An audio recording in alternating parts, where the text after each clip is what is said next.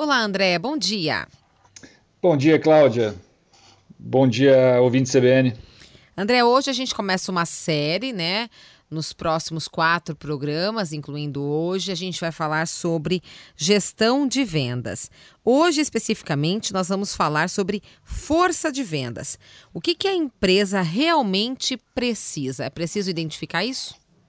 É necessário, né, Cláudia? Um tema extremamente complexo.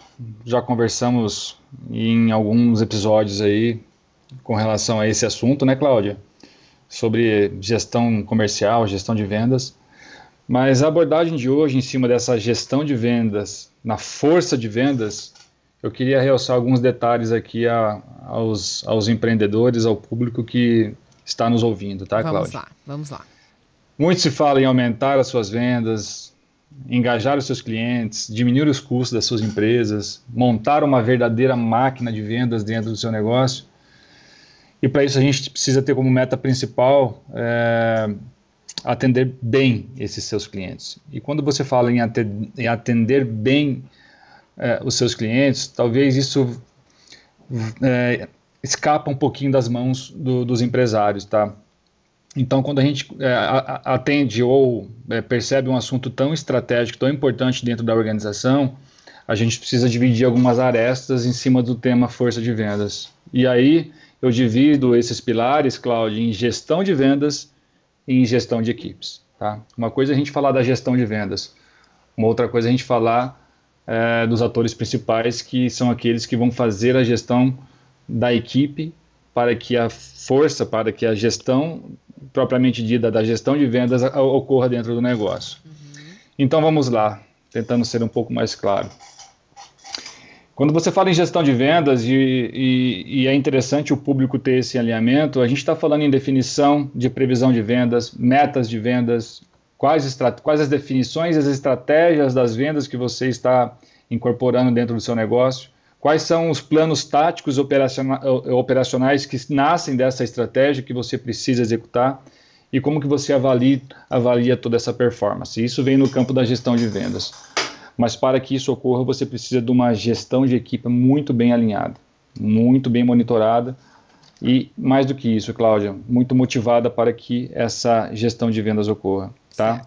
Uhum. Então, aqui eu queria deixar algumas dicas para o empresário de que para que a gente tenha esse azeite, esse alinhamento entre essa gestão de vendas e essa gestão de equipes que está dentro do composto do, do plano comercial do seu negócio, é muito importante principalmente os gestores, que tenha essa capacidade de fazer um alinhamento de propósito entre a equipe e a empresa.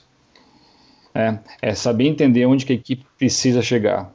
E nessa questão, Cláudia, a gente está lidando com reuniões, feedbacks, reconhecimento. Tudo isso ele vai impactar na, na entrega final do seu colaborador. A gente falou outras vezes, né, André? Porque é, é preciso falar o que, o que a empresa precisa, né? Mas é preciso acompanhar isso é, junto com essas pessoas que estão diretamente vendendo né, o produto da empresa.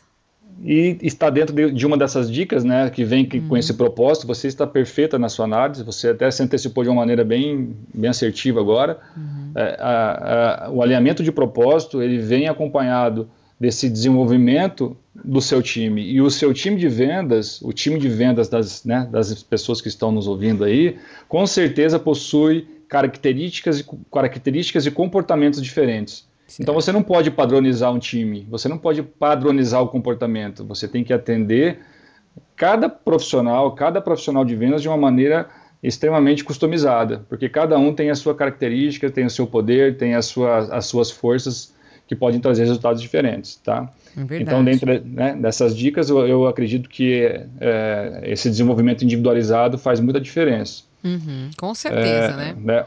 Um outro pilar aqui, uma outra dica, Cláudia, em relação a, a, a, ensinar o time a vender o valor e não vender só o produto. Se você trabalha numa loja onde você vende sapato, não adianta você vender o sapato de couro, o cliente está vendo. Agora, se você conseguir vender o conforto, a praticidade, o design, a eficiência, né, as dores, a, na verdade, né, as soluções que aquele produto vai trazer para o, para o cliente, isso sim é você virar a chave do, do teu vendedor, trabalhando muito mais o valor e muito menos o produto e o preço que está estabelecido dentro desse valor, tá? Ah, e para finalizar aquilo que você falou, tudo precisa ser muito bem monitorado, com dados, com informações que vai te levar à tomada de decisões. Então, o acompanhamento do gestor com dados, com informações, é a cereja do bolo para que uma boa gestão de vendas fortaleça a sua força, a sua equipe, a sua máquina de vendas, Cláudio.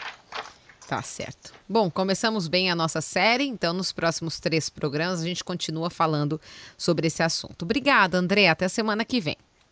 Um grande abraço, uma, uma ótima quinta-feira a todos, um bom feriado.